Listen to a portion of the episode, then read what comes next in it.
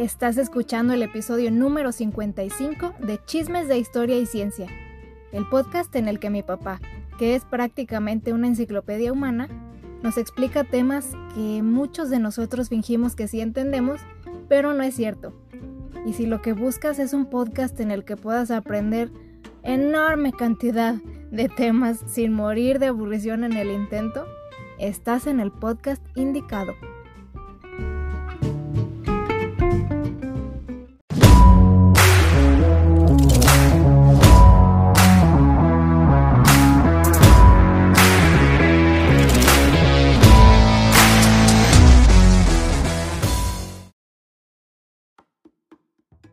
Buenas tardes, soy Fernando de Navarro y estamos aquí de nueva cuenta grabando un video, esta vez sobre ciencia.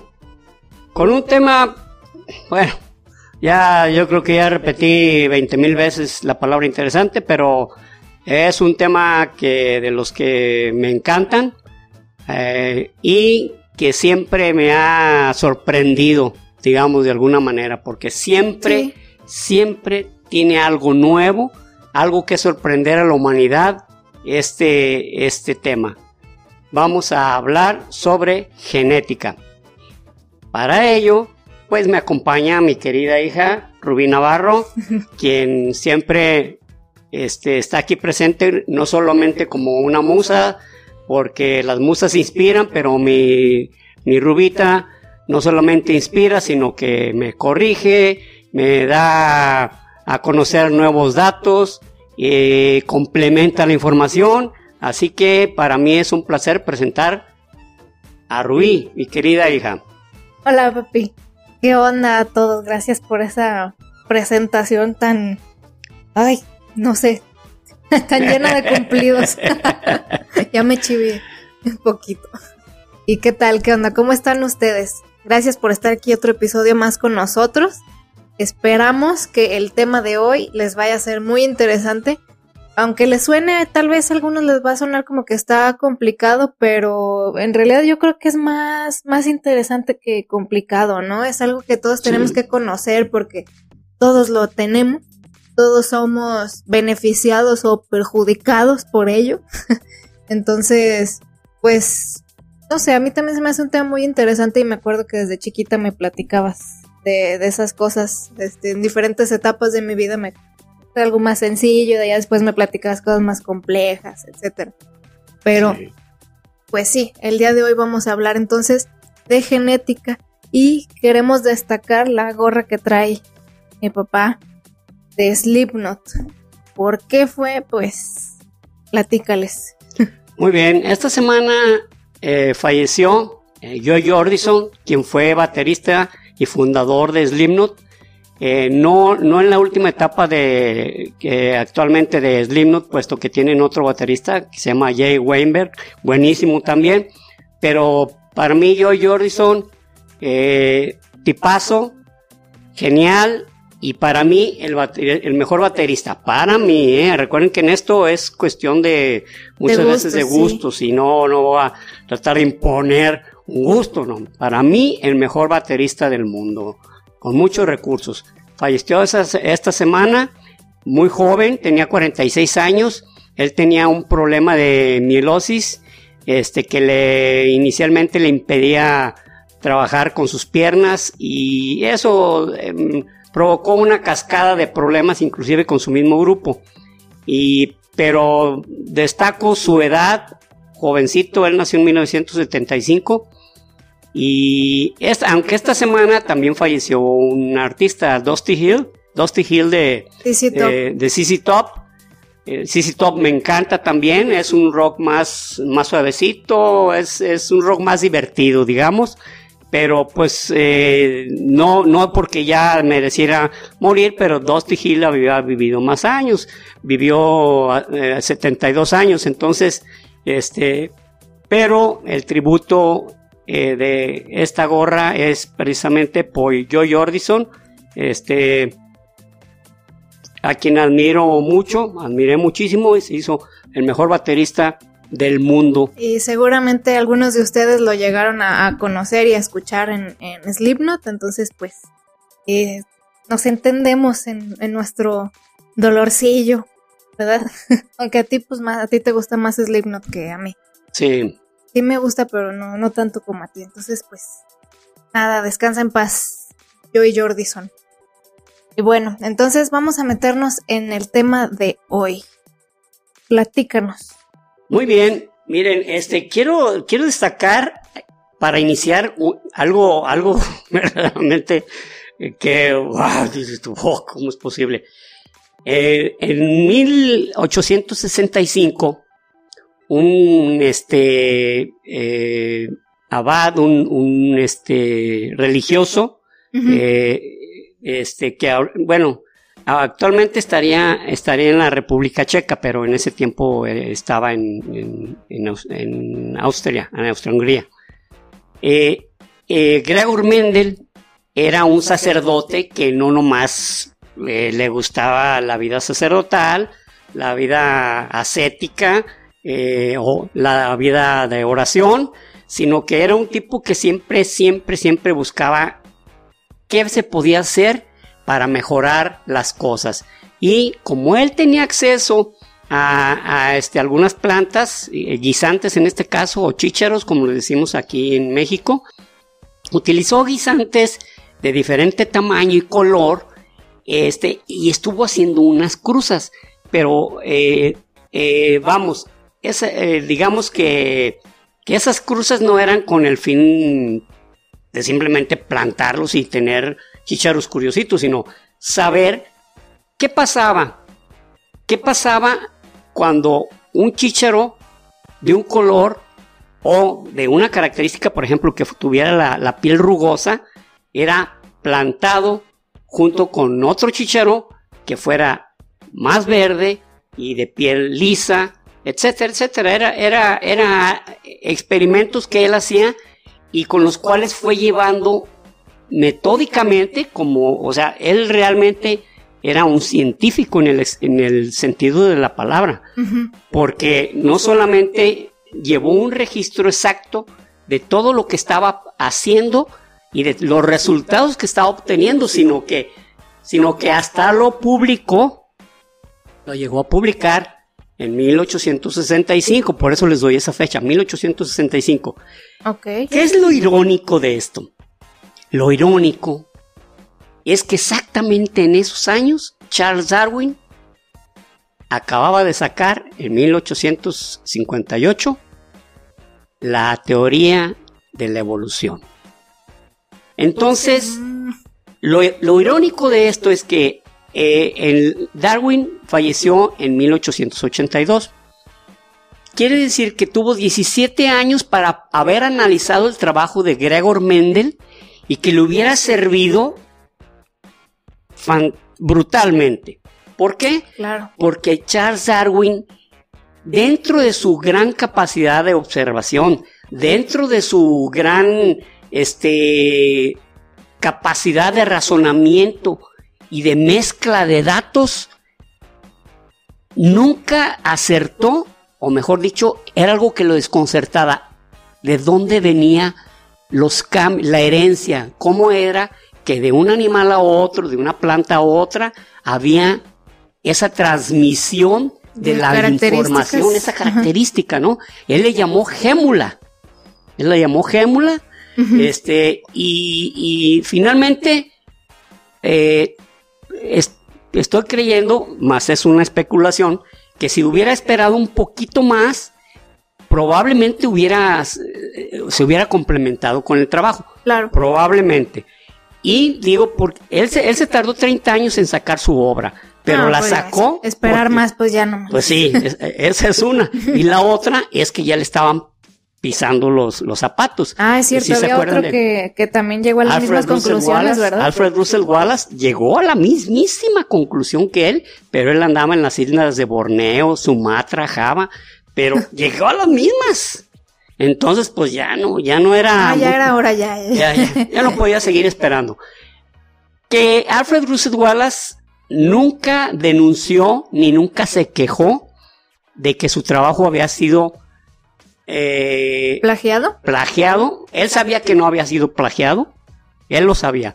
Pero nunca pidió estar, eh, vamos, en la misma foto, decir, oye, pues, ¿por qué no decimos que complementamos el Sí, trabajo? pues darnos la- el mismo crédito a los Danos dos. el mismo crédito. Este, no. Al contrario, le dio su trabajo a Charles Darwin. Wow. mira, entonces, Alfred Russel Wallace es un ejemplo de un científico de gran humildad y de gran capacidad, pero este que realmente mm, creo que debió recibir más créditos de las que de los que conocemos, Sí. porque Aunque no lo haya pedido él, sí se no le debió haber dado. Exacto, este, es, es- eso que dice Rubí, aunque no lo haya pedido él, o sea, si estabas viendo que llegó a las mismas conclusiones, que resolvió el mismo, es- el mismo esquema de, de- de evolutivo, pues oye, ponlo en la misma, el mismo- en la misma silla, ¿no? Claro. Pero en fin, no fue así. Y, y, este, ya en 1865, cuando Gregor Mendel sacó su libro de las leyes de la herencia, dice el titulote, las leyes de la herencia, estaba, estaba como, ¡eh! eh, eh, aquí está, aquí". es como, como dice aquí un, un comentarista de fútbol, ¿verdad? La tenía, la tenía y, y la falló. Este, ahí se hubiera complementado el trabajo. Sin embargo, eso eh, hasta 35 años eh, después, este, tres científicos, eh, eh, Hugo de Vries, él era holandés, el Carl, Carl Correns, él era alemán, y, y Michael, mm, Chris- bueno, era Christen, que él, él era de, de, de origen eh, en ese tiempo ya existía el imperio austrohúngaro, entonces era austrohúngaro. Ah. Ellos tres, en 1900 exactamente, llegaron a esa conclusión. O sea, estaban muy cerca, sin embargo, se dan cuenta de la publicación de, de, de Mendel y la ven, la revisan y dicen, ¿sabes qué? Esto es. Esto es lo que, ah, lo que habíamos visto, lo que andábamos buscando, Sí. lo que complementaba y de una manera humildemente científica reconocieron el trabajo que Gregor Mendel, o sea, ellos, ellos ah, fue al revés, ellos ni quién se acuerda, oye Hugo de Vries, ¿qué, qué- quién, quién era? O Carl Collins, ah, ¿y ese qué? Ujú. Y sin embargo, si, si hablas de Gregor Mendel, inmediatamente identificas que es el padre de, la- de la, de la genética. Sí. Sí, sí. ¿verdad? Entonces, este, es, eso fue un, un trabajo que él, al ser una, un clérigo, por llamarlo, bueno, sí, un clérigo, por ser un monje, que llegó, era monje, que llegó a ser abad, este, pudieron haber soslayado su, su trabajo y pues acá me cuelgo yo las medallas, ¿no? Sin embargo, no fue así. Inmediatamente le reconocieron su trabajo, dijeron su origen y sustentaron lo que él estaba diciendo. Y lo, lo más, lo, lo- lo más grandioso, diré, diré esa palabra, de, de, es- de, ese, de ese trabajo de Gregor Mendel es que sacó tres leyes que a la fecha funcionan. Órale. La primera ley se llama ley de la uniformidad.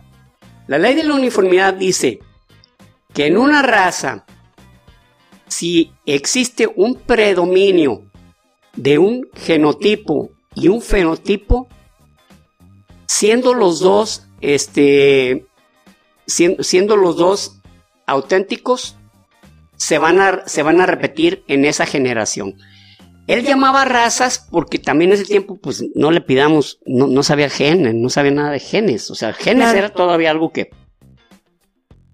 Entonces él, él sabía, él sabía que había, que si tú tenías una, este, eh, había alelos, en ese tiempo les llamaban alelos, alelos, aquellas partes que, que inclusive el nombre se continúa, a la fecha le seguimos utilizando alelos, pero les voy a decir ahorita en qué contexto, eh, porque no, no sigue en el, él lo hablaba en el contexto de la parte más, más ínfima de la herencia, eso era el alelo. Entonces decía que un alelo, que había dos tipos de alelos, ¿no? Había alelos eh, recesivos y había alelos dominantes. El alelo dominante era aquel que imponía su herencia a la siguiente generación. Y si había un alelo que tuviera dos, dos, este, dos dominantes, dos características dominantes, esto se iba a repetir. Y luego vino la segunda ley. La segunda ley se llama la ley de la segregación. Significa esto. Dice que si en un alelo recesivo y en, una, en un alelo, este, perdón, un alelo dominante y en un alelo recesivo, hasta la segunda generación se va a manifestar, pero en proporción de 3 a 1, o sea, va a haber tres dominantes y tres recesivos, pero van a estar mezclados. Esto es, por ejemplo, en la primera generación, cuatro guisantes amarillos, porque ah, tenían cuatro alelos, perdón, alelos dominantes. En la segunda generación, si había un alelo recesivo y otro dominante, y al mezclarlo, iban a aparecer tres dominantes, tres amarillos y uno de color verde. O sea, en proporción 3 a 1. Eso lo demostró, lo demostró, eh, o sea, con experimentos. Eh, o sea, pero eh, con guisantes, pues. Con guisantes, exacto. Todo, todo él lo que trabajaba eran guisantes. Entonces, él, supuso que lo mismo pasaba con los animales, ¿no? Que si había algún tipo de ardilla de un color más eh, fuerte, por así decir, pues iba, iba, este, iba a tener, si tenía su, su gen, si su alelo era, eh, era dominante, pues sus herederos tendrían, tendrían esa característica, y si había uno recesivo, hasta su nieto. De cuatro o sea, pero si era 3 de 4 iban a tener ese No, hasta la segunda generación. Ah, es que con lo que dijiste de que tres salieron amarillos y eso me, me quedé con esa idea. Eh, eh, eso, eso eh, o sea, en, el, en la ley de la segregación dice que el gen recesivo se manifiesta hasta la segunda generación. Ah, Y es en proporción 3 a 1. Entonces es como lo que le llaman abuelean. Abuelean, exactamente. Oye, este, ¿por qué tiene los ojos claros? Ah, es que abueleó. Y ah, pues ahí está su abueleo. Esto, lo, lo, vemos, lo vemos, este, pues comúnmente, ¿no? Entre las herencias, ¿no? Nos parecemos, pero tenemos alguna característica que no pertenece a nuestros padres.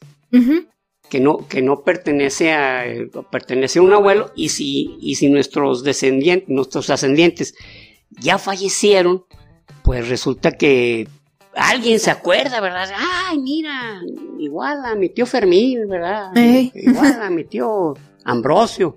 Él era así, así tenía los ojos así como jalados y hacia abajo. Ah, pues, ¿Qué estás queriendo decir?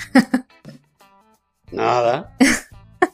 Se me ocurrió, fue lo primero que se, me ocurrió. Pero bueno, pues sin querer, este, sin querer, este, Rubí, pues, se vio, se vio, este, eh, ¿cómo, se, ¿cómo se le llama eso? Eh, pues, me, proyecté. Mm, sí, pero ah, ¿cómo se, se, vio reflejada o algo por el estilo. Pues no, no, es la palabra, pero pues sí me proyecté. Se vio, se vio, se vio reflejada. Ah, pero los ojillos yo los, son de ti. los ojillos así, jalados. Jalados, inevitable, aunque ella los tiene más grandes, gracias a su mamá y yo los tengo mucho más pequeños, ¿no? que nunca les hemos presentado a, a mi mami, algún día, algún día la conocerán. Algún día la conocerán, algún día la, conocerán, a mi señora esposa. Yes. Muy bien. Que es a ella quien más me parezco. Sí, así es. No, si tenían la duda, a mí, soy, soy casi igual a mi mamá.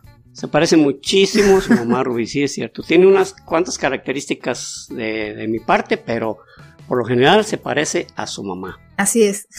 Casi, este, en muchas cosas.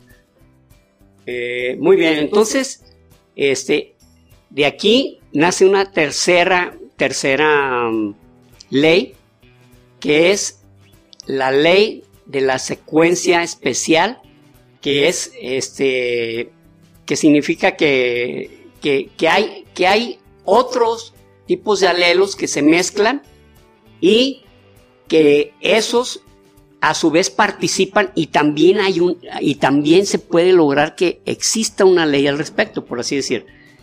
Hay alelos, hay ah, guisantes que unos son amarillos, verdes y unos arrugados, y unos arrugados amarillos y otros arrugados verdes y otros lisos, lisos amarillos, lisos, amarillos, etcétera.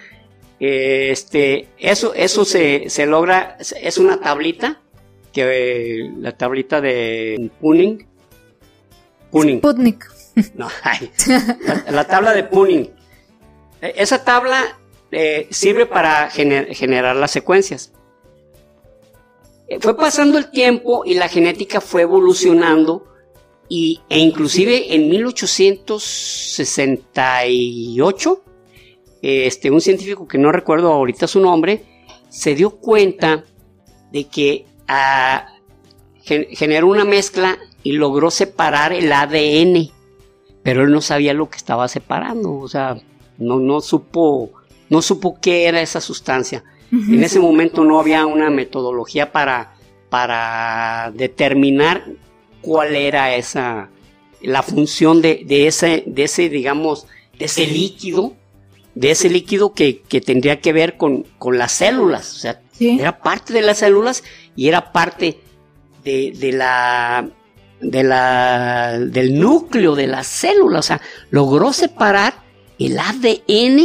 O sea, fue un momento fantástico que no supo él que estaba haciendo, pero él, él, le puso un nombre, ¿no? Él, no recuerdo el nombre, creo que le puso, eh, no sé, líquido X, ¿no? Pero, o sea, no supo que le supo. La sustancia X. Eh, era, una, era una sustancia, eh, digamos, gelatinosa, que no tenía color y que no tenía alguna característica ya de la, de la célula, o sea, ya no tenía más que, esa más que ese, ese líquido presente, ¿no? Ajá. Entonces, fueron pasando los años, hubo muchísimas, muchísimos avances, pero muchísimos avances que no tenían, que no se, no se sabía exactamente qué, qué, qué estaba pasando ahí, ¿no?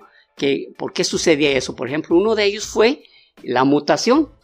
Eh, la mosca, la mosca de la fruta, la mosca de la fruta es muy utilizada en la genética porque tiene pocos genes. Eh, se llama la eh, melanogaster.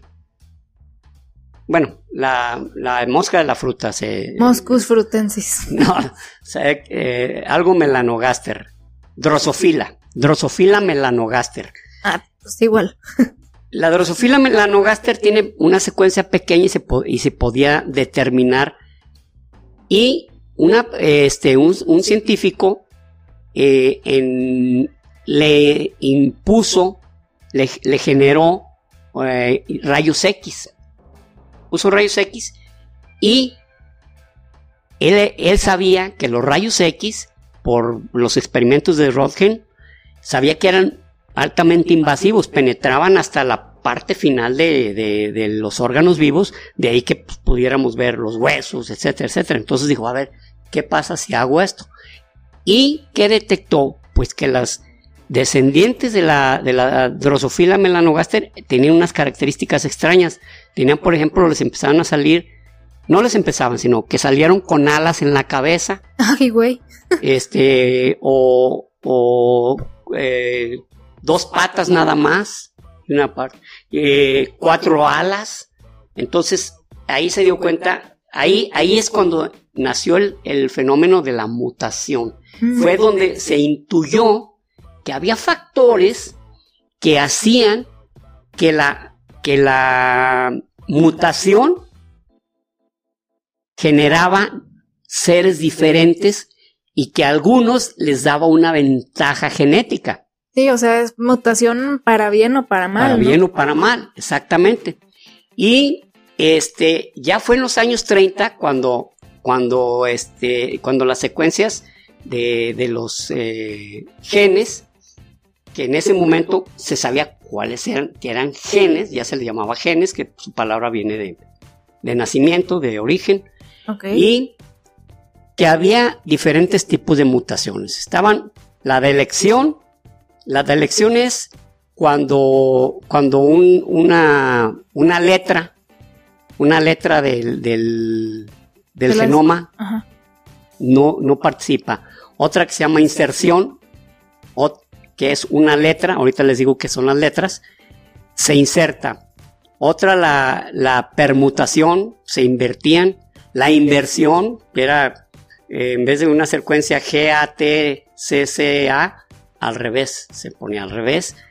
Eh, y bueno, hay otras dos más. Fue hasta 1953 cuando Francis Crick y James Watson dieron con la cadena del ADN, que dicho sea de paso, ah, otra vez esa palabra, la tengo que quitar, la tengo que borrar de mí esa frase, que vamos, era algo que ya estaba, lo estaban persiguiendo, lo estaban, lo estaban siguiendo, era algo que ya estaba muy, muy cerquita de, enterarse cómo estaba, cómo funcionaba, cómo, cuál era el átomo, cuál, era la molécula y, o, cuál era verdaderamente eh, la, célula, la célula de, de, los eh, genes. O sea, era algo, era todavía un misterio, ¿no? Y fueron ellos quienes descubrieron la famosa doble hélice.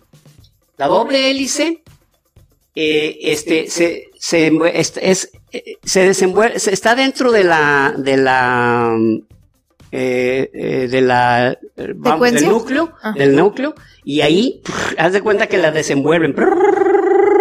Y todas las células tienen todas las características genéticas del cuerpo, o sea, eso era realmente fantástico, o sea, no, no había unas células que tenían eh, especiales, ¿no? Que tenían, que tenían este. Eh, o sea, cada célula es de todo. Cada, una, cada, cada célula trae todas las características de, cada uno de nosotros. Wow. Eh, cuando para, para, para cuando se llegó a, este punto, ya se, ya se habían descubierto los cromosomas. Ah, sí. Los cromosomas no son lo mismo, o sea, los cromosomas sabemos que el ser humano, que, los seres vivientes tienen diferentes cantidades de cromosomas. Los seres humanos tenemos, tenemos 23 pares, 23 pares que nos da 46.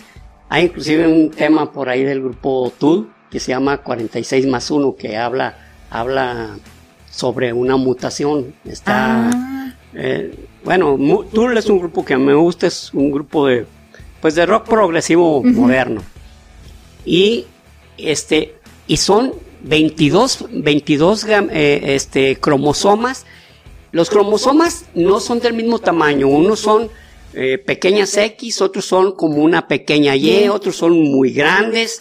Cada uno tiene miles de genes, miles de genes, que unos tienen eh, este mayor tienen mayor cantidad de genes que otros y unos tienen mayor función que otros. Hay, hay genes como, por ejemplo, el gen, el gen 19 que tiene un par de, genes que, que el cromosoma 19 que realmente son los que participan, tienen alguna función, más no, más todo lo demás es gen basura. Ahorita vamos a hablar sobre los genes basura. Ah. Y, precisamente los cromosomas también definen la, pues el, género, ¿no? El sexo. Eh, eh, eso es, me, te anticipaste a, ah, este tema. Todos los, todos los, este, mm, los cromosomas, eh, todas las células tienen sus cromosomas, excepto dos células. Las células que se llaman gametos, que es el gameto femenino y el gameto masculino. Cada uno tiene una sola, un, solo alelo, o sea, tiene una sola secuencia, no está complementado como si fuera una X, sino que lleva una información, el espermatozoide, y otra información, eh, este, el óvulo tienen uno solo, de tal manera que cuando, se fe, cuando el, espermatozoide fecunda el óvulo, ahí es cuando empieza a generarse las demás células, la meiosis, que se empiezan a, a, multiplicar, a multiplicar este, las células porque ya llegó el complemento uno del otro. Mientras tanto, este, un espermatozoide o un óvulo no tienen más que una, una sola secuencia, no, o sea, no se pueden replicar por sí mismos, ¿no? Sí, ok. Ah, ahorita que mencioné eso, me acordé de, por ahí tengo un libro, un libro que dice, que se llama 100, 110 cosas o 13 cosas, algo así, que no tienen sentido. Y uno dice, ¿por qué, no, ¿por qué existe la sexualidad? O sea, ¿por qué no se puede, se puede reproducir a través de mitosis? O sea, que una, un mismo ser vivo se vaya replicando, replicando, replicando, replicando, replicando, hasta crecer. O sea, se, refieren como yo misma ahorita me, me divido o algo así. Te divides en dos y luego... Entonces, este, y eso, eso, eh, la respuesta, yo de pronto dije, ah, caray, pues sí, tiene razón. O sea, ¿qué necesidad hay del sexo si se puede reproducir así, eh, eh, por sí mismo este, un ser vivo? Pero falta un gran factor que es la mezcla. La mezcla, la mezcla de genética hace que haya muchas más probabilidades de vida, muchas más probabilidades de ¿Supervivencia o qué? De, supervivencia, exactamente. ¿Por qué? Porque se están adquiriendo nuevas características mm. que al mezclarse generan un supervivencia o una característica que la hace superior a otro, a otro tipo de, ser vivo. Entonces, de ahí que por eso es importante la sexualidad, aunque existen animales que, entre ellos mismos se, se, reproducen, pues no necesitan una pareja sexual. Sí, y también en eso tiene que ver de que es malo que entre familias. Exacto. Lo, la que es la endogamia, la endogamia. Es la falta de variedad también. Es la falta de variedad, exactamente. Ese es, la, ese es el término. No, no hay una variedad suficiente como para que la mezcla depure aquellos genes que no son, que son nocivos o que son, o que son, este, o que no son útiles, sino que continúan, porque como es la misma estirpe, continúan. No hay otros. Y si hay un daño, de ahí de, de ahí de la famosa eh, enfermedad esta de la hemofilia, lo que tenía ah, Alexis. Era Alexei. Alexei.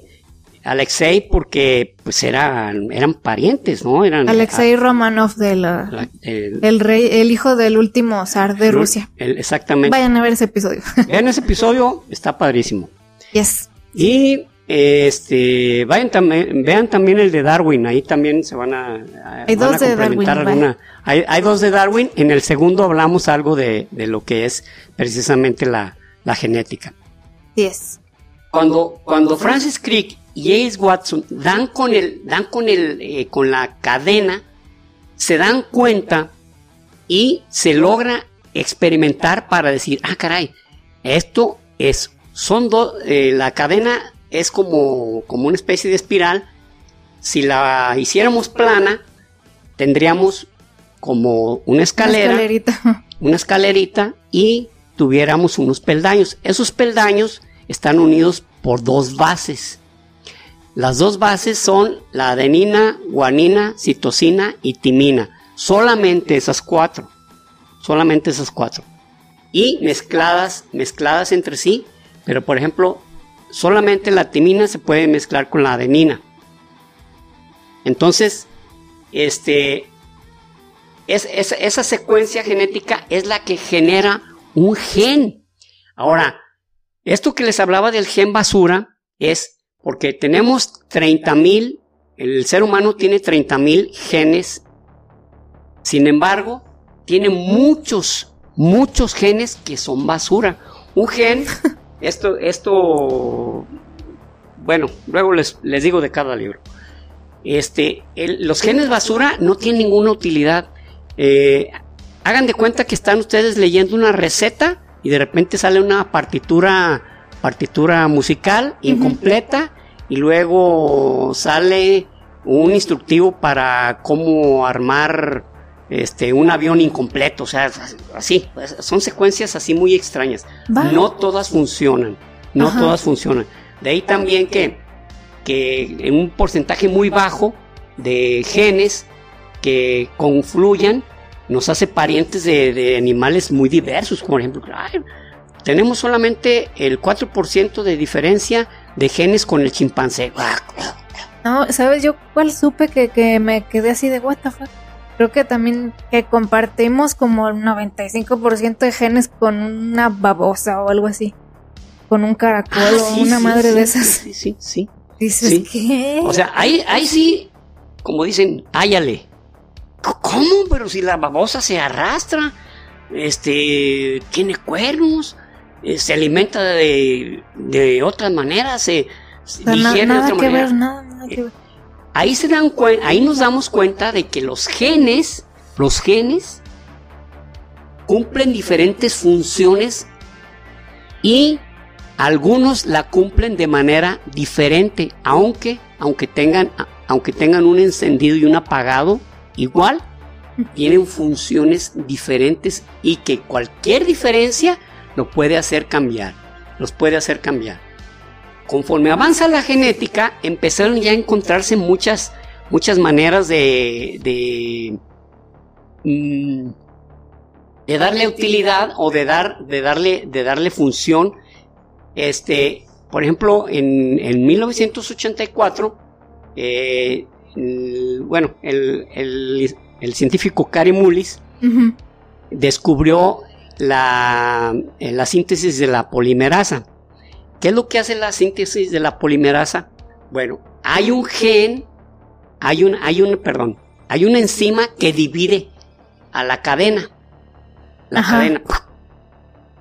Pero para verificar que exista concordancia, si hay, por ejemplo, si esa, si esa, si ese gen eh, encontrado en una escena del crimen, este pertenece, pero esto les digo, antes pues, pues no era más que las huellas digitales. Si acaso. Ni si acaso. Sí. Pero gracias a la síntesis de la polimerasa se logra ver que la mitad de un de una de una de una este, secuencia o de cadena de ADN y la otra mitad de lo que se encontró empatan es la misma persona. Por lo tanto, ese es el criminal y pues hay que buscar la, hay que buscar quién es, ¿no? Pero, eso ya fue como que ya pasando los noventas fue que ya se pudo, ¿no? Fue en el 84. Fue en el 84 pero ya aplicado cuando, a lo... se ganó el, premio Nobel, pero eh, eh, ya está, no, ya a partir de los, eh, como al 88, 89 ya empezó a utilizarse. Los gringos, ¿no? En la, o sea, con la policía y eso. Ajá. Y ya apenas en el año 2000, en México empezó ya estas secuencias de que, pues, que, ¿quién es el papá? Pues que no es mío, que es tuyo, que tú la traes y que, bueno, entonces ya va, se van a la secuencia genética. Y, actualmente, por ejemplo, a la fecha, este, en Estados Unidos hay un servicio que te cuesta y que si dices tú, yo quiero saber cuál es mi ascendencia, ascendencia mandas este en un tubito eh, por correo. Claro, yo esto lo envío, tú oye, yo quiero este servicio. Y un poco de saliva y la envías y te dicen, ah, ¿sabes qué? Tienes un porcentaje de italiano, un porcentaje de español, eres 40% eh, indígena, eh, tanto por ciento asiático, ta, ta, ta. Lo que casi nadie, nadie falla es en que un altísimo porcentaje altísimo, pero así, agresivo, es de 200 millones de personas en el mundo tienen, tienen genes de Genghis Khan. No, neta. Ya veremos el tema de Genghis Khan, pero Genghis Khan era un tipo prolífico, como podrán. Por ay, sí, por llamarlo de una manera. De una manera, ¿no? O sea, el tipo. ¿Qué pedo? Pues peleaba y, hacía otro jale al mismo tiempo. Pues que era abeja polinizadora el güey, ¿o qué? Así como lo oyes. Así como lo oyes. es sorprendente esta. ¿Verdad? ¿Qué pedo con eso? ah, y, y de esos servicios que dices de para ver tu ascendencia, también hay otros que que ya van como más específico y te dicen como a qué familias perteneces y eso.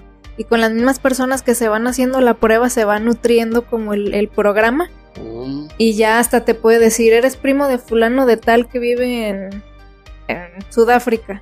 ajá. Porque esa persona también se hizo la prueba y ya quedan sus datos genéticos Ah, ahí y todo. Y, y de hecho hay un programa, creo que en HBO, ujú. sobre un señor que era o trabajaba en una clínica de, de fertilidad y a muchas mujeres pues que no podían tener hijos y eso se, pues les ayudaba a tener hijos y ay, muchas iban con él porque pues casi siempre sí sí No quedaban fallaba. embarazadas Ujú. ¿Cuál era su secreto? Que les ponía su semen. Él les ponía su semen, entonces tiene chingo de hijos ese señor también. ¿Sabe cuántas mujeres las embarazó con su propio semen? Y se empezaron a dar cuenta precisamente porque muchos empezaron a hacerse pruebas de, de, de ADN con ese programa y se fueron encontrando y le salían que su papá era este güey.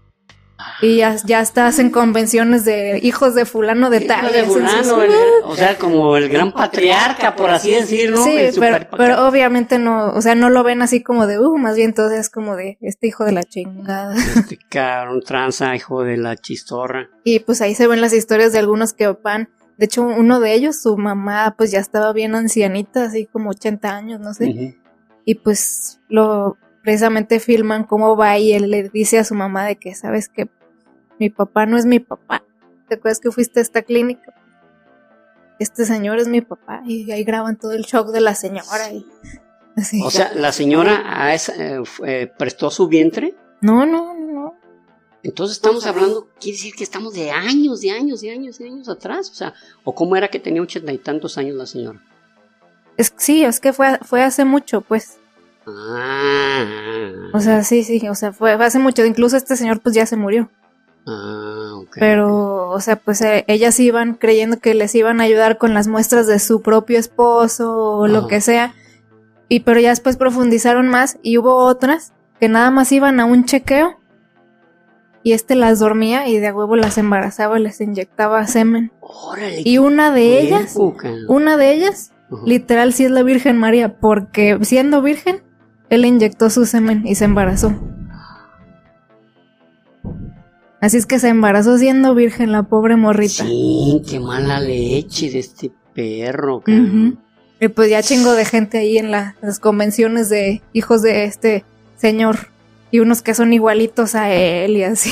Qué puerco, oye, qué mala leche de este tipo, ¿no? Pero y pues bueno, se dieron cuenta precisamente porque hicieron esas, esas este, pruebas de ADN, pues. ya nos damos cuenta los alcances de esto, ¿no? Mientras, mientras este, alguna, algunos, este, pues tienen, eh, batallan. Inclusive vamos, vamos a ver un capítulo, yo creo que el siguiente, que va a ser de historia sobre Napoleón Bonaparte, donde Napoleón eh, creía que no podía tener hijos y pasó una historia simpática, bueno, no simpática, una historia que, que luego les contaremos. De pues otro chisme. Otro chisme.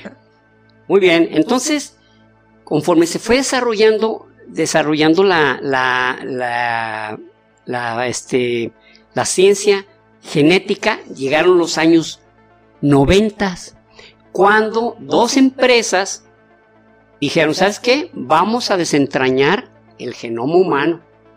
Y una fue la empre- una empresa norteamericana y otra fue la empresa eh, Genomic Venera, perdón, eh, gen- eh, Genera Genomics de Craig Venter, Ajá. que lo hizo con sus recursos, porque él dijo, aquí hay con qué moverse, aquí hay con qué moverse, aquí esto, esto es el futuro, este es el negocio del futuro.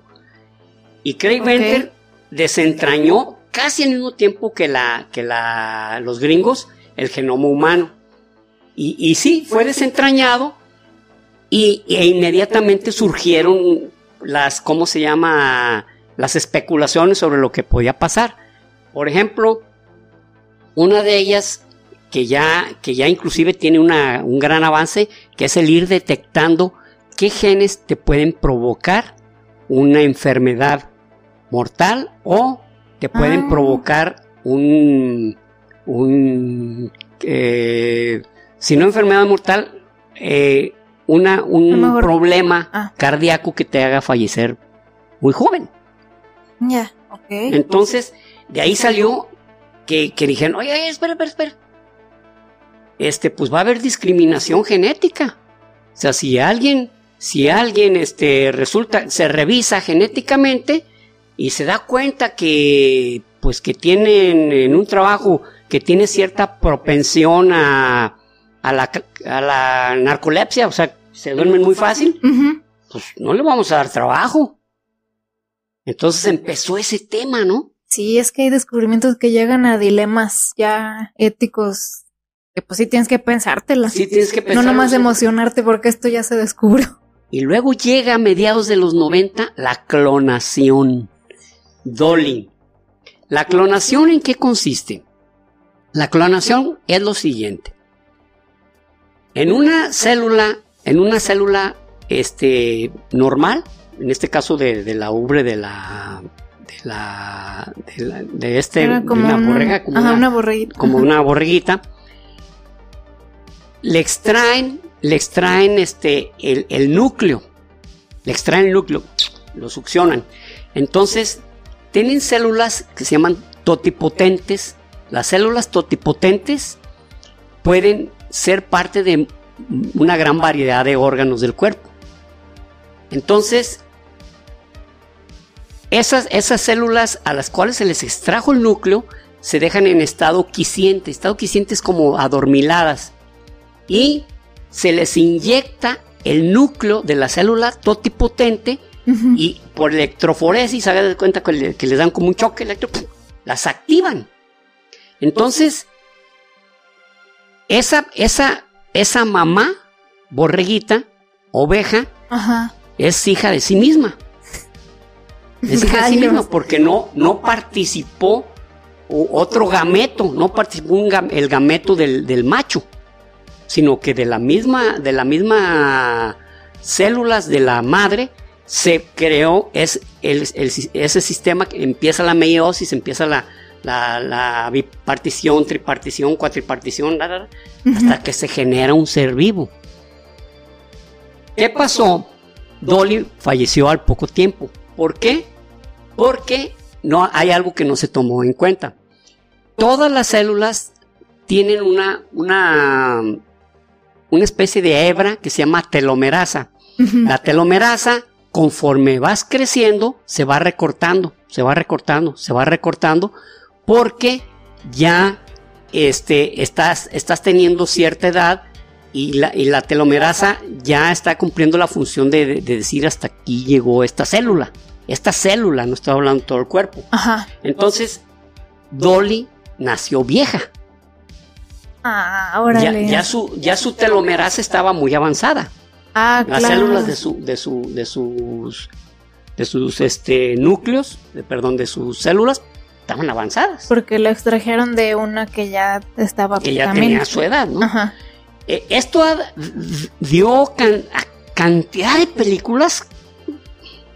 Hay una A que huevo. con Arnold Schwarzenegger que se llama El Sexto Día. Sí, sí me Este, acuerdo. eh, luego hay una que, Que, se llama eran porque te- que se identificaban por unas bolitas que tenían abajo de la lengua o algo así, ¿no? Que así era que sabían. Ah, no, o abajo de los ojos.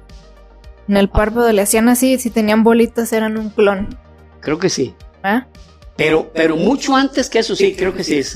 Mucho antes que eso, el tema de, eh, de- de los clones en el cine, en 1982 salió una película que se llama Blade Runner, Ah, sí. donde participa Harrison Ford, es el actor, y en ese tiempo salió un actor que se, se llama eh, Rutger Hauer, que ya no lo he visto, y una actriz que se llama Shang Young. Shang Young era clon porque era hija única de su papá y su papá la quiso volver a hacer. Desde ahí empezó eh, este tema. Ahora, eh, también en los años 90, estoy hablando a finales de, lo- de los 90, hubo una eh, secta que se llamaba los raelianos. Ah, los raelianos sí, sí. dijeron, nosotros ya tenemos clones. ¿Cómo ven? Cosa que pues provocó mucha, entre, entre mucha, ¿cómo se dice? Mucha polémica Sí. entre, entre la prensa y entre amarillista y no amarillista, pero los científicos realmente se la curaban, ¿no? Decían, "Bah, Claro que no, cabrón. Ah, sí, a verlo. Claro, a ver cómo lo hicieron, ¿no? ¿Cómo lo hiciste? A ver, ¿con qué empezaste o sea, sabían que no era posible, o sea, era algo, para que se den una idea, para, para lograr, para lograr este, eh, a Dolly,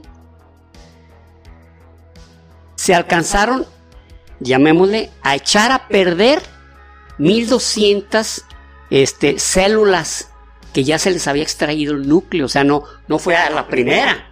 Entonces dicen, para un ser humano, algo más complejo, aparte sin laboratorio, y entonces, pues empezaron a presionar, a ver, pues muéstrenos a los, a los niños, clonados, muéstrenos. Están dormidos ahorita. No, algo por el estilo. Ya a la tercera conferencia de prensa, este, habían detectado que por la presión de la, eh, de la prensa, valga, se ve como redundante, que por la presión de, del, de, de, de, los medios de comunicación, los padres temían por su niño clonado, por lo tanto, pues no iban a mostrarlo. Y pues colorín colorado. ¿Y esto por qué? Porque Rael, que era el líder, o no sé si siga viviendo, el líder de esa secta, él había, él decía que venía del espacio exterior y que allá se clonaban, que allá no había ah, pues este, acción sexual, sino que se clonaban. Entonces, cuando pasa eso, dice, ¿qué hubo? ¿Ya ven? ¡Uy, maestro Rael! Este, tiene usted razón y aquí viene. Entonces, pero ahora pasa algo curioso. Casi 20 años de la clonación. ¿Y por qué no se permite la clonación humana? Ética. Éticamente, ¿cómo lo haces? Ah, ¿han visto también la película de la isla? La isla, sí, buena, buena esa. Eh, y esa sí se me hace más... Creo que sí, pues Scarlett Johansson. Scarlett Johansson, buenísima, que también... Esa pues sí se me hace más realista de para qué servirían los clones. Exacto. O sea, ahí la clonación es una... ¿Cómo se dice?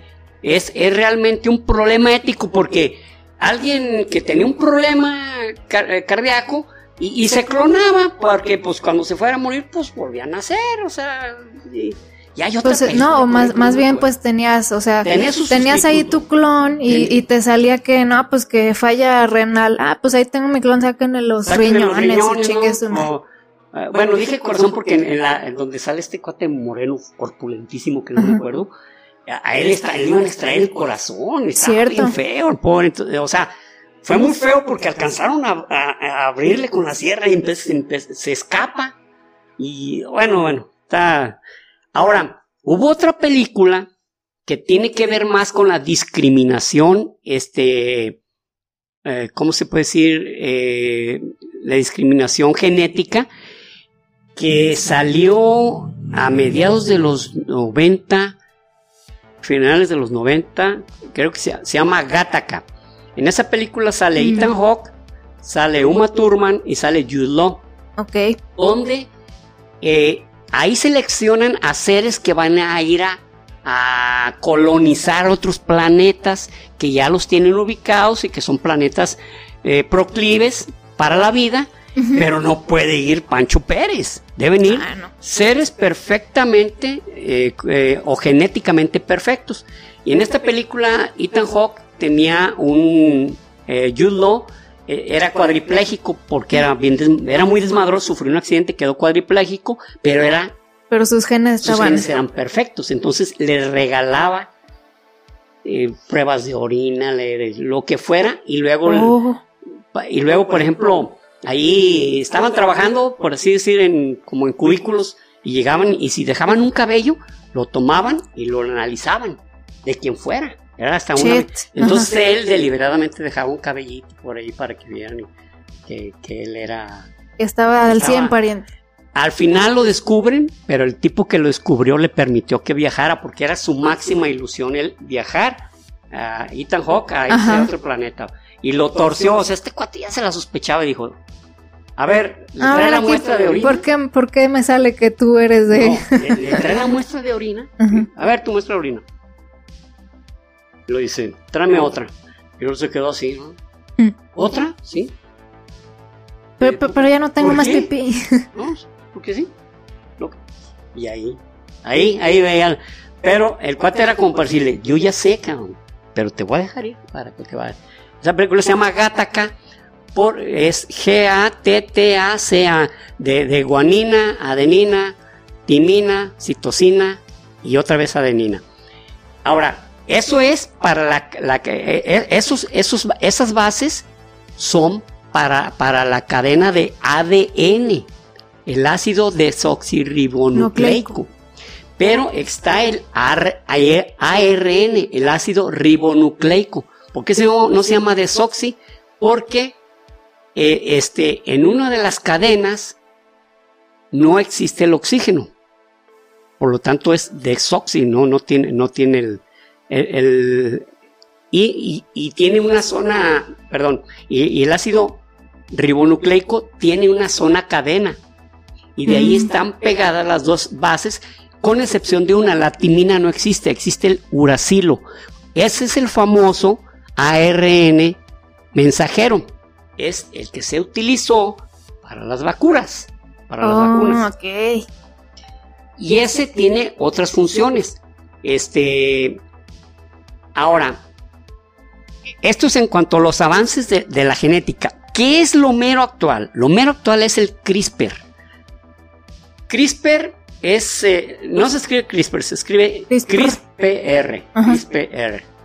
Bueno, CRISPR quiere decir secuencia palindrómica corta de eh, corta secuenciada, algo así. Bueno, e, ese CRISPR eh, consiste en lo siguiente, es lo, lo, actual, que, a muchos también ya lo, o sea, ya metió también a, los científicos al, tema de, de, la cuestión ética. ¿Por qué? Porque puede recortar un pedazo de ADN e insertar una función. Puede ser hasta un gen de un pez o de una planta. O sea, es, el, lo que hace el CRISPR es recortar. Para eso fue en, el 2012 cuando se empezó. Y fíjense, este, esto fue eh, Francisco Francisco Mojica, un español, eh, fue el que descubrió que, que algunas bacterias a través de la verificación, en el momento que entraba una, un virus, una secuencia de ARN de un virus, lo cortaba para que no lo infectara. Ay, güey, órale. Entonces dijo, uy, esto está genial. Él fue, el de la idea fue el que le dio seguimiento. ¿Y qué creen? Como muchas veces pasa, el premio Nobel de bioquímica en, en, en el año 2020 fue para dos mujeres. Si me permiten, aquí, aquí les digo cómo se llama. ¿Cómo se llamaban Trampa, ahí sí. Jennifer Doudin, exactamente, y Emmanuel Charpentier. Emmanuel Charpentier. Ese era su apellido, Charpentier. Entonces, esto es lo nuevo, cabrón. Esto es lo nuevo. Que, que un ADN lo pueda secuenciar.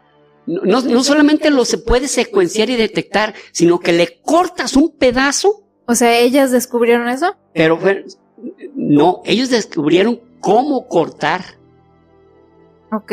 Y, eh, y tiene que ser una secuencia palindrómica, o sea, palindrómica se cuenta como un número palindrómico es aquel que tanto visto de izquierda a derecha como de derecha a izquierda es, igual. Por ejemplo, 23.532. Eh, eh, si lo ves al revés, también ah, es ese mismo. Entonces, esa secuencia palindrómica ellas eh, tuvieron que verificar cómo, cómo insertar este ya, ya, lo, ya lo han logrado, ahora el problema es que no tienes que hacerlo, espérate, tenemos que normar eso. Pero ya pasó algo, en el 2018, un, un chino, un chino. No me digas. Un doctor chino. Se comió un pangolín. Se comió un pangolín. ¿Dónde sacaste eso? Se comió un pangolín. Pues es que están diciendo que lo del COVID fue por un pangolín. Ah, órale. No, no, ya ves. Bueno. Le recortó una secuencia a un pangolín y ahora ese pangolín nos infectó Este doctor, no recuerdo su nombre, pero secuenció a unas gemelas, este, de tal manera que les quitó, les quitó una secuencia genética y ellas nunca se podrán infectar de SIDA. Wow. Pero él lo, él lo, a bombo y platillo, ¿no? Sí, sí. Miren lo que logré. Y se le fue el mundo científico encima. "Eh, que espérate! ¿Cómo que estás tratando humanos? Toda- eh, todavía ni siquiera regulamos eso. Y China, esto, esto fue, yo digo que fue así, ¿eh? Porque China, en China él dio la información y, y fue algo que salió a todas luces y, y en cuanto él da la noticia y el mundo científico dice, ¿sabes qué? Cometiste un crimen genético, cabrón. Fuck. Lo me- está en la cárcel. Los chinos lo metieron en la cárcel, o sea, de estar así. Ah, Ah, cabrón, no, no dijiste que así Maligno, eso habías hecho, ¿eh? Tú te vas a ir a la cárcel por el terrible. no ma. Entonces, Oye, sí, está ya lo gacho. reconocieron, ahí está en la cárcel. Pero qué culero. O Pues sea, sí. o sea, pues no, Sí. su intención no era criminal. No era criminal, pero nunca dijo, o sea, no, no, no, no llevó todos los protocolos ni nada, o sea, es como si, como si llevas un clon, eh, mira, es un clon, eh, espérate, todavía no está normado, todavía no está regulado, todavía no, O no sea, sabemos cómo. Que si, que si estás descubriendo algo chingón, tienes como que dar aviso de, eh, estoy haciendo esto. Siempre, siempre sale, por eso, por eso muchas veces tratas de salir en alguna revista, porque es la que te acredita, es la que dice, esto es cierto, si sales en la revista Science o en la revista, este, no sé, de novelas. medicina, de y novelas. O sea, si lo dicen, esto, esto es cierto, está probado y está verificado. Y porque son varios científicos los que, de- los que verifican esa, esa, esa información. Entonces, este cuate, pues no lo hizo y está mal, y, y- porque, este, ahora, ¿quién decidió desobedecer? También los rusos.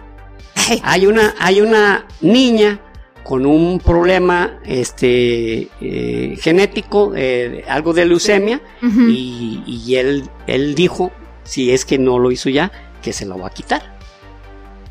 Quitando la secuencia genética de para, para que se produzcan esos este para que para que no se deformen sus, sus células y sigan produciendo produciendo células este Cancerígenas.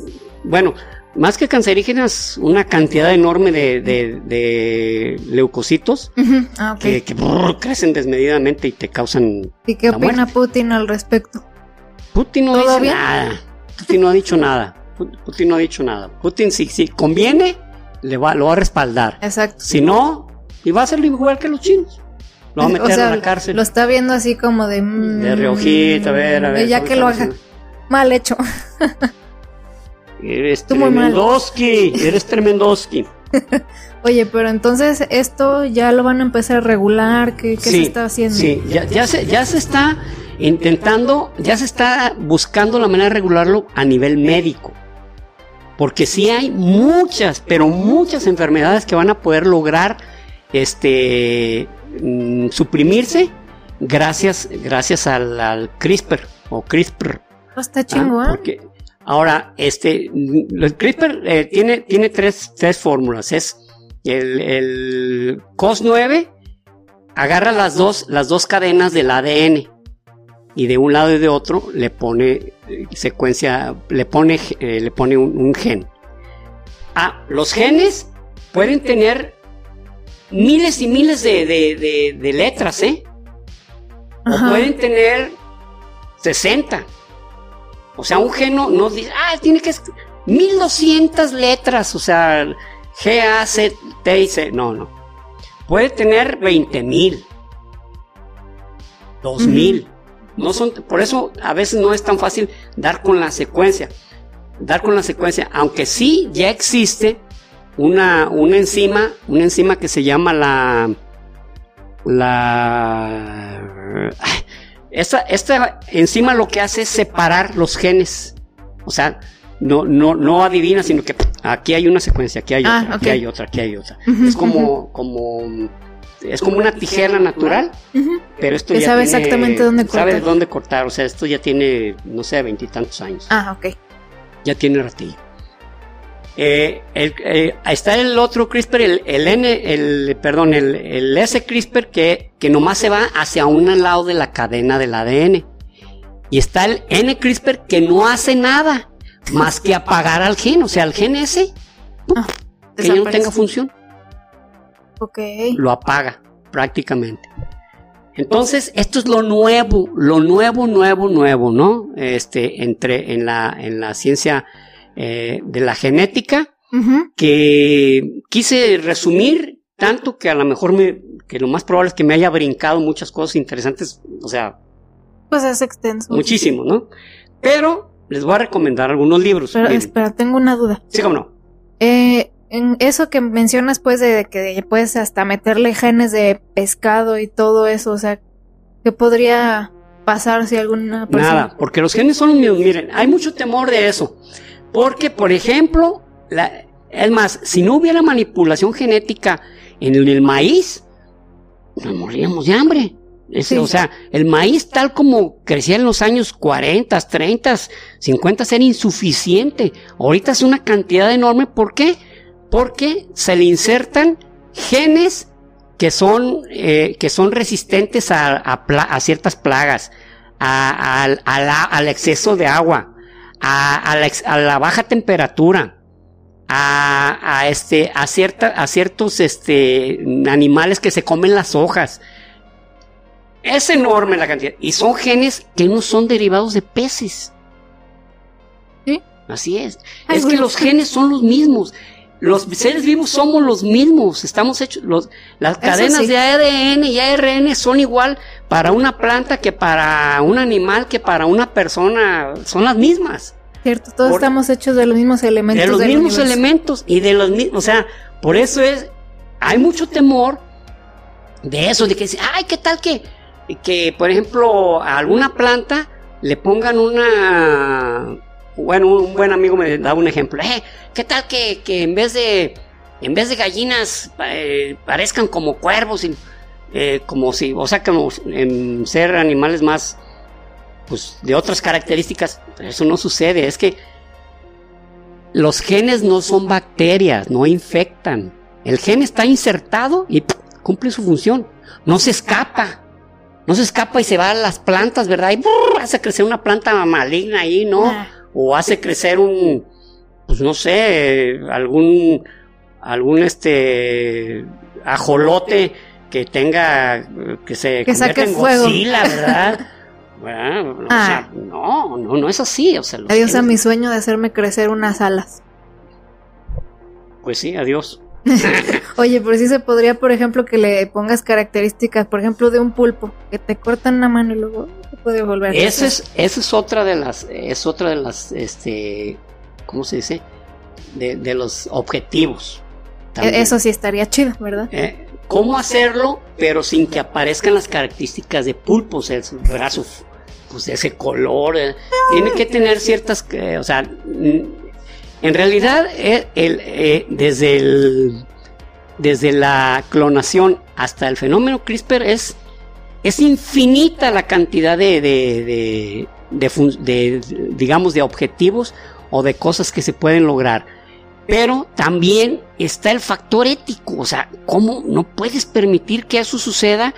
Porque, ¿qué te parece si yo, tal nación, así como creé la bomba atómica, que se generó así indiscriminadamente, ah, pues yo también, y yo también, y ahora todos los países pues están ahí, pues no, no, no lo ataques, cabrón, tiene bomba atómica, aunque yo sea un- tenga un ejército súper poderoso, pero pues este tiene la bomba atómica, aquí a tres cuadras me parte el alma.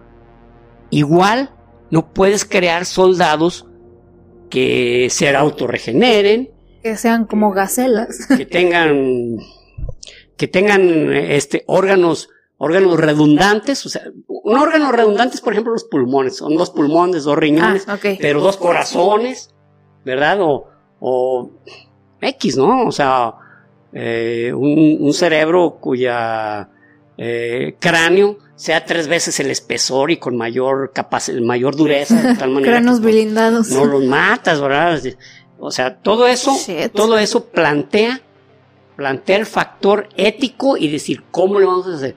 Eh, yo realmente me quedé muy rezagado en esta cuestión de, de la clonación porque dije, esto en cinco años ya sale una ley, ¿no? Ahí estoy viendo yo lo difícil que es que, ¿cómo le haces, cabrón? ¿cómo le haces para que no puedas crear un grupo de personas fieles, criminales, este, eh, con una serie de características malignas que puedan hacer daño a la humanidad. Sí, sí, sí, sí, porque ahí, ahí se nota pues que, que los humanos pues no confiamos en nosotros mismos, ¿verdad? y luego, luego es pensar algo malo vamos a hacer. Algo malo vamos a hacer. Bueno, miren, por último les quiero comentar de un libro también que salió hace varios años de León Uris. León Uris eh, creó una novela a mediados de los 70 que se llamaba Los hijos, eh, los hijos de... Eran como hijos de Hitler y todos eran iguales. Los niños de Brasil, los niños de Brasil se llama. Y esos niños de Brasil eran de, supuestamente Hitler huyó a Sudamérica y se llevó, este, pues, eh, ¿cómo se puede decir? ¿Embriones? Embriones. Ah. Embriones de él mismo, ¿no? Entonces, este, esto, esto ya, ya tiene mucho tiempo, ¿no? Eh, de, ser, de ser algo, una cuestión que inquieta a la humanidad, por llamarlo de una manera, ¿no? Sí. Pues. Ay, nos ibas a. Todo, quiero mostrarles unos libros. Miren, este libro dice: ¿Qué sabes de genética? Es un libro de Martin Brooks. De Martin Brooks está, es una delicia. Es una delicia. Es una delicia porque viene todos los conceptos de la genética, pero de una manera platicada. Platicada, muy light. Inclusive se fijan la portada. Eh, eh, es más, el libro está hecho como de pasta de esas eh, de, papel estraza, ¿no? Con lo que envolvían antes algunos, algunas golosinas. Recomendable. El otro, que es una verdadera fan. Es un, libro, me encanta, me encanta, de Matt Riley, se llama Genoma. ¿Cuándo nació este?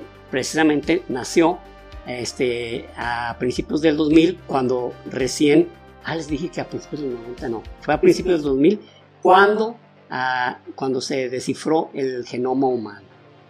¿Qué se llama este libro? Genoma, deliciosamente escrito y con tanta información sobre lo que es la genética que te sorprendes que el tipo no sea un experto en eso, que sea un periodista. Ay, güey. Vaya. Otro libro, este se llama Los 10 grandes inventos de la evolución. El segundo apartado habla precisamente sobre la cadena del ADN, un gran invento evolutivo que hace que estemos aquí presentes. Estos otros libros, eh, cuando hablamos del fenotipo, bueno, está este, este libro es de Richard Dawkins, pero está en inglés, se llama El fenotipo extendido. Pero es, si realmente les interesa mucho. Y este libro de Richard Dawkins se llama The Selfish Gene, el gen egoísta. Este del libro del gen egoísta de Richard Dawkins está en, español en cualquier parte. Está en cualquier parte, más para presumírselos en inglés. más por farolear. Más por farolear. es un tema que no, tome, no toqué. Richard Dawkins, desde desde, perdón, desde principios de los 70, él dice que, que el cuerpo es la envoltura de los genes, que los genes son los que luchan por sobrevivir, son los que luchan por cambiar, son los que luchan por tener mayores ventajas, pero a través de un cuerpo que los protege, o sea, nosotros somos como quien dice, la envoltura de los genes que buscan trascender, que, buscan, no trascender, perdón, sino eh, continuar, continuar, ser cada vez más fuertes. Prevalecer, por así Prevalecer, esa es la palabra, prevalecer, ser fuertes, ser supervivientes y no dejar de continuar con una ventaja. Entonces, el libro está, este, ¿cómo les puedo decir? Está, mm, eh, yo, lo, yo diría, no, no como aterra, inquietante, está inquietante porque prácticamente lo lees, pero con una... Eh, Richard Dawkins es de mis escritores favoritos, es, una de las personas que, que más libros tengo de él y que más he leído y, que más ha influido en mi pensamiento y en, los 10 libros y en los 10 libros que, que más ha influido en mi vida es uno de él, que se llama El relojero ciego. y otro es Cañitas. Por Dios, ¿eh?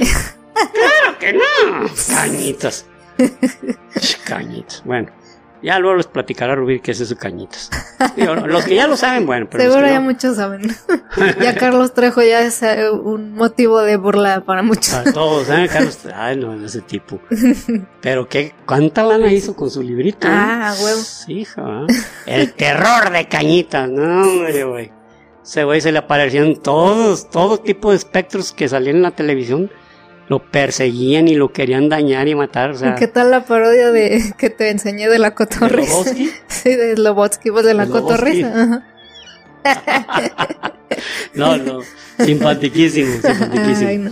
Bueno, pues les digo que este libro del, del gen egoísta es, es, es, inquietante porque prácticamente nos deja como, como, no como especie humana, sino como simples envolturas de los genes para que estos sobrevivan.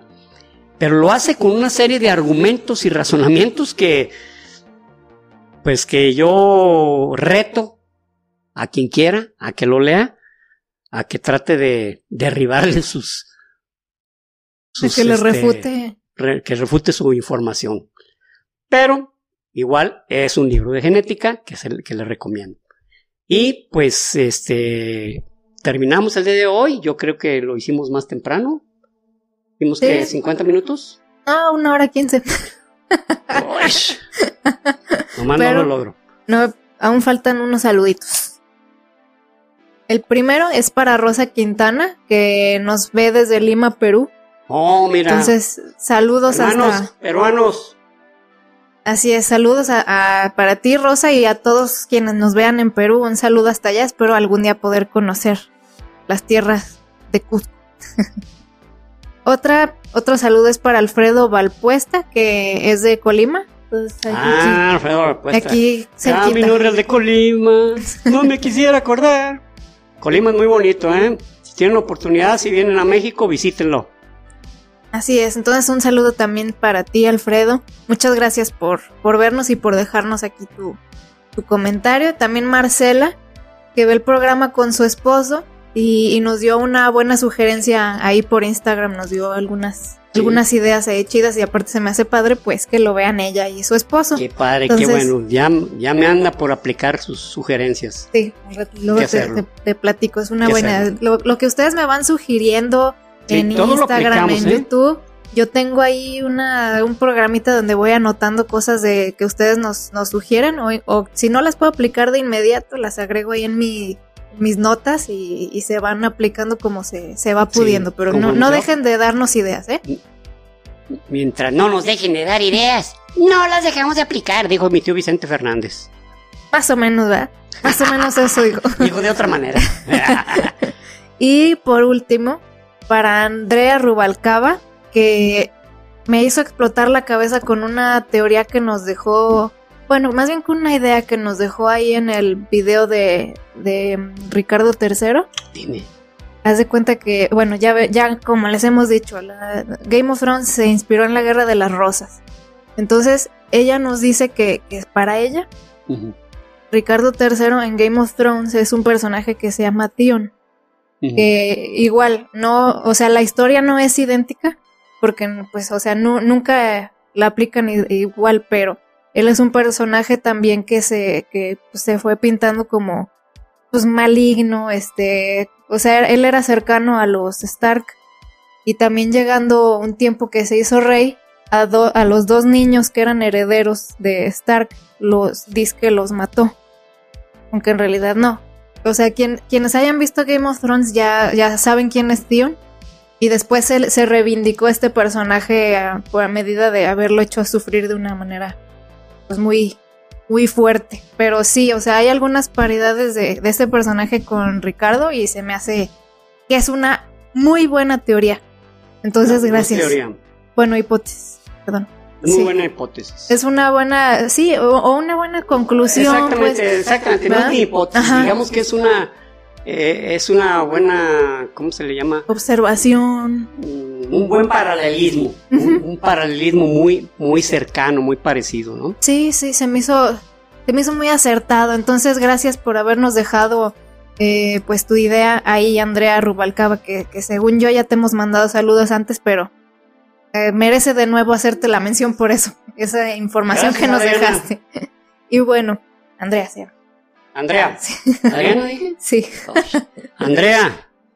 Y bueno, eso sería todo por hoy. Espero que les haya gustado mucho el episodio y pues acuérdense siempre de suscribirse si no lo han hecho, de compartirlo en sus redes sociales, es muy chingón verlos. Exacto, suscríbanse, dejen su like, un comentario que nos ayuda mucho. No necesita ser algo extenso, simplemente pongan ahí algo para nosotros, eh, pues que YouTube Sí. vaya registrando ahí encantan sus actividad. comentarios, ¿eh? Sí, la verdad que sí nos, dan mucha vida sus comentarios. Y ahí los estaremos viendo en nuestras redes sociales, en el grupo de Facebook. Y por último, quienes han preguntado por playeras, bueno, no me acuerdo si ya les había dicho, pero nos subió, el, el proveedor nos subió los precios bastante, así de golpe. Entonces, por eso ahorita las playeras están en pausa, en stand-by. Sí, es que empezó a ver que se empezaron a desplazar, pero como pan comido y, digo, perdón, como pan caliente y como que dijo, pues ya es momento de que le suba en vez de bajarle. Pues, la economía de escala es, mientras más me consumes, pues más te bajo. Sí. Pero pues este compa como que entendió la economía de escala, pues al revés. Sí, sí, se, exactamente. O sea, en vez de dar como un estímulo, ¿verdad? Para seguirle comprando, pues, ¿no? Incluso, o sea, imagínate, la subió a más de lo que yo las daba a los clientes. O sea, la subió a más de lo que yo se los daba al público en general. Sí, pues o sea, te- tenemos que pagar porque nos las compren. Exacto, entonces sí, está cañón. Estamos buscando a alguien más que haga un, un buen trabajo también de calidad, porque eso sí, sí eran de muy buena calidad. Pero bueno, y nada, ya se acaban los anuncios. Gracias por todo y nos escuchamos o nos vemos en el próximo episodio. Chao. Chao. Y recuerden, Prohibido dejar de aprender.